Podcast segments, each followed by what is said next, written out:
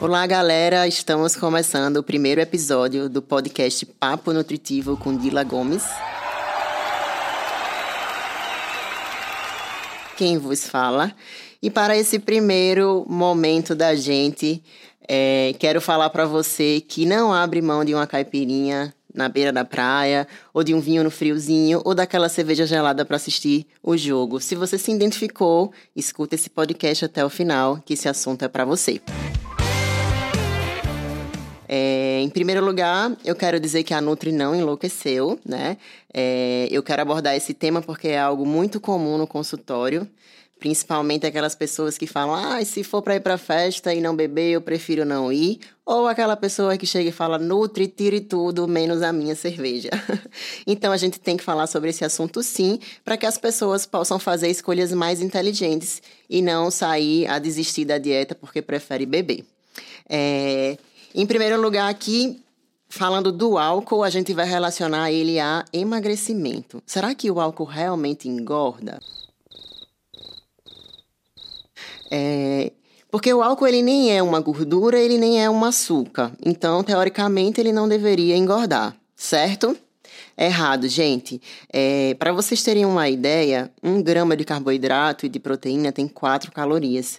Um grama de gordura tem 9 e um grama de álcool tem simplesmente 7 calorias. Então, ele quase que se equivale aí a um grama de gordura. Então, o fato dele não ser é, um carboidrato ou uma gordura não quer dizer que ele não engorda.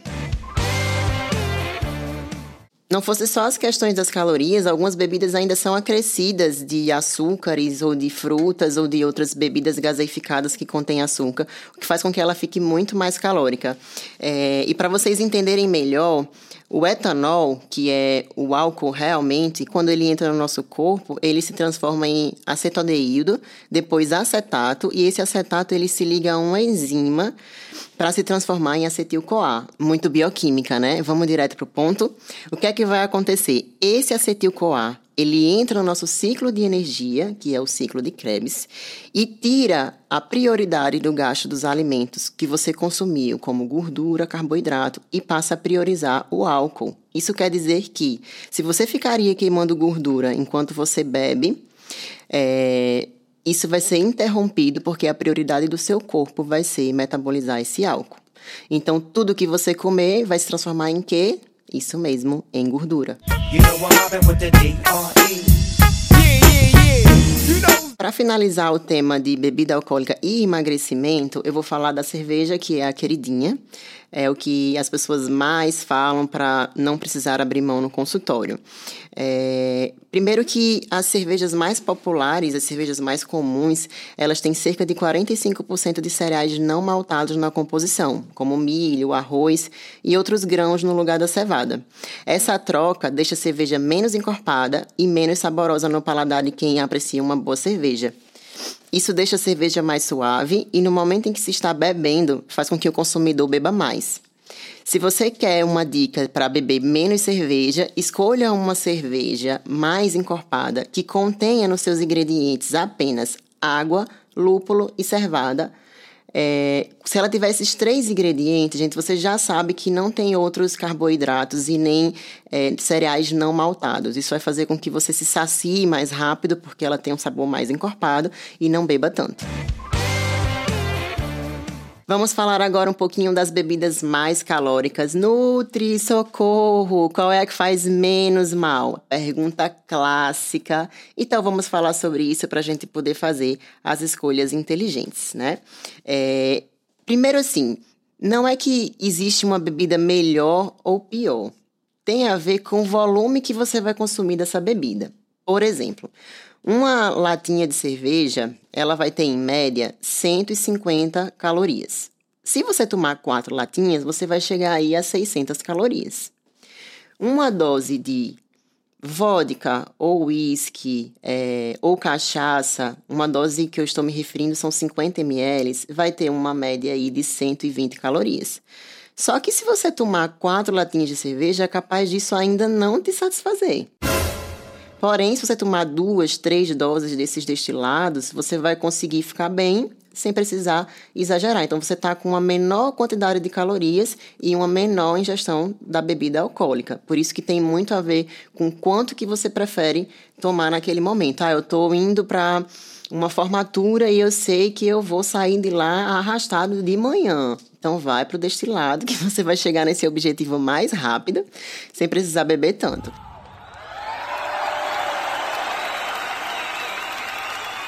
Agora, tô num churrasco, ah, quero tomar cerveja. Essa cerveja vai te engordar mais, sim. Cada cerveja equivale, gente, a um pão. Se você tomar cinco cervejas, você comeu cinco pães. Tem noção? É, e aí eu também quero aproveitar para falar um pouquinho sobre o vinho e sobre o gin, né? O gin tá bem famoso, o pessoal tem é, é escolhido muito essa bebida, não é para menos. Em 50 ml dela você vai chegar aí a 90 a 100 quilocalorias. E é, desde que você não acrescente aí um, uma tônica que tem açúcar, você pode estar tá utilizando ela com chás ou com especiarias, sem deixar ela tão calórica. E eu sei também, por experiência própria, né, que eu sou filha de Deus. Eu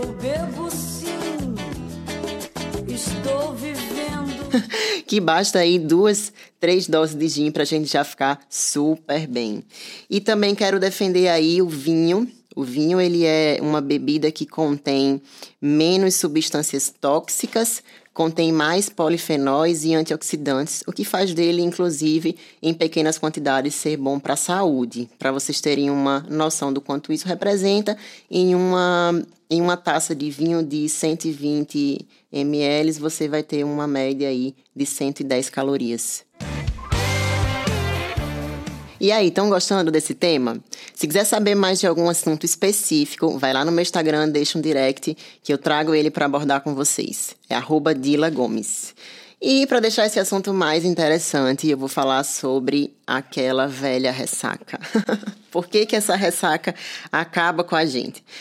Galera, é o seguinte: quando você bebe, quando a gente toma álcool, o álcool é rapidamente absorvido pelo estômago e pelo intestino delgado. 20% de todo esse álcool ele vai para a circulação sanguínea e 80% são encaminhadas para o nosso fígado. Só que o nosso fígado, coitado, ele só consegue metabolizar 10 gramas de álcool por hora. E isso é referente a uma latinha de cerveja. Então, se você tomar 5, 6 latinhas de cerveja, você precisaria de 6 horas para o seu fígado metabolizar esse álcool. Então, como ele não consegue fazer isso, esse álcool que sobrou, ele vai também para a corrente sanguínea, junto com os primeiros 20%, e tem efeitos seríssimos no nosso cérebro. A ressaca, ela é o completo mal-estar quando ocorre um consumo exagerado desse álcool. Os principais sintomas você com certeza já deve conhecer: enjoo, dor de cabeça, fraqueza e sede intensa. Me dá um copo d'água! O quê? É, o nosso fígado ele é uma espécie de estação. É, ele faz um tratamento do sangue no nosso corpo. Ele tem uma função de transformar substâncias tóxicas ingeridas é, através das bebidas ou dos alimentos em substâncias não tóxicas. E é exatamente isso que acontece com o álcool.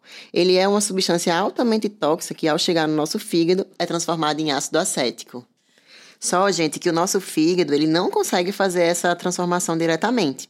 Antes desse álcool ele virar ácido acético, ele é transformado em acetildeído, que, para o nosso azar, também é uma substância tóxica. E aí, o que é que vai acontecer? O que seria uma única substância ruim para o nosso corpo, que é o álcool, ele se transformou em duas substâncias ruins. Estão entendendo aí como o álcool é ruim para o nosso corpo? É, mais ou menos, mais ou menos, mais ou menos. Dando sequência, o que é que vai acontecer? O nosso estômago, ele tem uma capacidade de absorver álcool de forma mais rápida que o fígado. O acetildeído pode ficar circulando no nosso organismo por horas antes de ser transformado na substância boa, que é o ácido acético. Aquela sensação de mal-estar que a gente tem após a bebedeira é o reflexo do excesso do acetildeído no nosso corpo. A amnésia do dia seguinte, quem nunca, hein? o que eu sou ou estou fazendo aqui e para onde vou. Também é resultado de um cérebro que foi intoxicado por acetildeído. Além disso, tanto o álcool como o acetildeído têm uma ação sedativa no nosso corpo, aquela sensação de relaxamento, de bem-estar que o álcool provoca.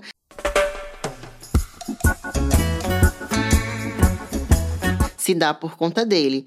O problema disso é que aquele sono que a gente tem após a bebedeira, ele é de má qualidade. O corpo ali ele está tentando se restaurar. Ele não é um sono reconstrutor. Por isso que quando a gente acorda, tá super cansado no dia seguinte.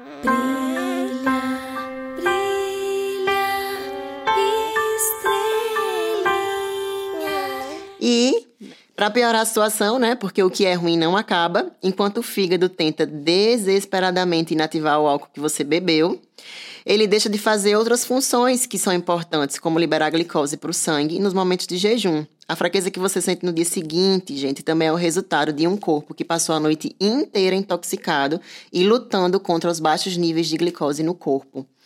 Por isso que quando a gente está de ressaquinha, o importante aí é tomar água. Me dá um copo d'água! O quê? Comer alguma coisa para poder elevar esses níveis de glicose e descansar. Não tem café e nem fórmula mágica para tirar ressaca.